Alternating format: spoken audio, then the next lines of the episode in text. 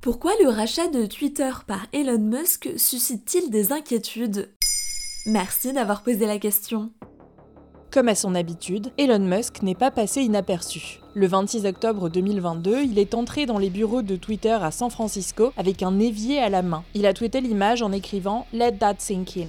Sink signifie évier, mais l'expression est à traduire par faites-vous à l'idée ou laissez-vous surprendre. Après des mois de tergiversation, il a acquis le réseau social le 28 octobre, suscitant la surprise et l'inquiétude. Peut-on rappeler qui est Elon Musk? Il est l'homme le plus riche du monde avec une fortune de 220 milliards de dollars. Il est à la tête de l'entreprise de voitures électriques Tesla et du constructeur de fusées SpaceX. Mais c'est aussi un leader d'opinion aux ambitions démiurgiques. Au début de la guerre en Ukraine, il avait défié Vladimir Poutine en duel à travers un tweet et mis ses satellites à disposition pour que les Ukrainiens aient accès à Internet.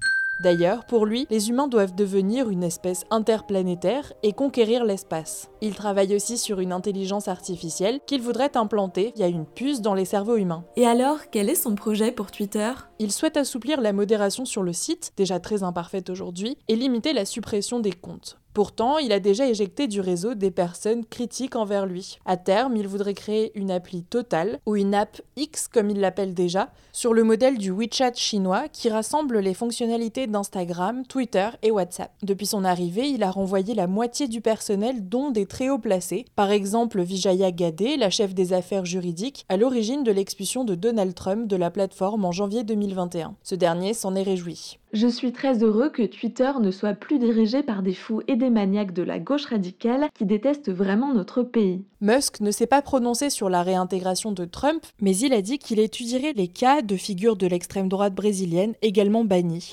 Après son arrivée, beaucoup d'entreprises ont retiré leur publicité. Pour redresser les finances de l'entreprise qui pourrait faire faillite, il a déjà mis en place un système d'abonnement payant. Et pourquoi ça inquiète? Le manque de modération pourrait accentuer la polarisation de la société et la diffusion de fausses informations. Elles ont eu un rôle prépondérant dans l'élection de Donald Trump ou la gestion de la pandémie. Ce rachat pourrait accentuer la crise de démocratie traversée par beaucoup de pays, en premier lieu les États-Unis. Le président Joe Biden a déclaré que les liens entre Musk et d'autres pays devraient être surveillés, notamment parce que le deuxième investisseur de Twitter est un prince saoudien. L'ONU a déjà incité Musk à respecter les droits de l'homme et l'Union européenne a averti que la libéralisation de Twitter se ferait dans le cadre des lois européennes. Quelle a été la réaction des utilisateurs des millions ont migré vers d'autres réseaux sociaux, en premier lieu Mastodon. Créé par un jeune Allemand en 2015, il a des airs de Twitter, mais à but non lucratif et financé par des dons. Il n'a pas de publicité, donc ne vend pas les données des utilisateurs aux entreprises. Sans algorithme, les publications apparaissent par ordre chronologique, en évitant la viralisation de contenus faux ou haineux. Enfin, il est open source, c'est-à-dire que tout le monde a accès au code et peut voir comment le site fonctionne. Voilà pourquoi le rachat de Twitter par Elon Musk suscite des inquiétudes. Maintenant, vous savez, un épisode écrit et réalisé par Antonella Francini. Ce podcast est disponible sur toutes les plateformes audio. Et si cet épisode vous a plu, n'hésitez pas à laisser des commentaires ou des étoiles sur vos applis de podcast préférés.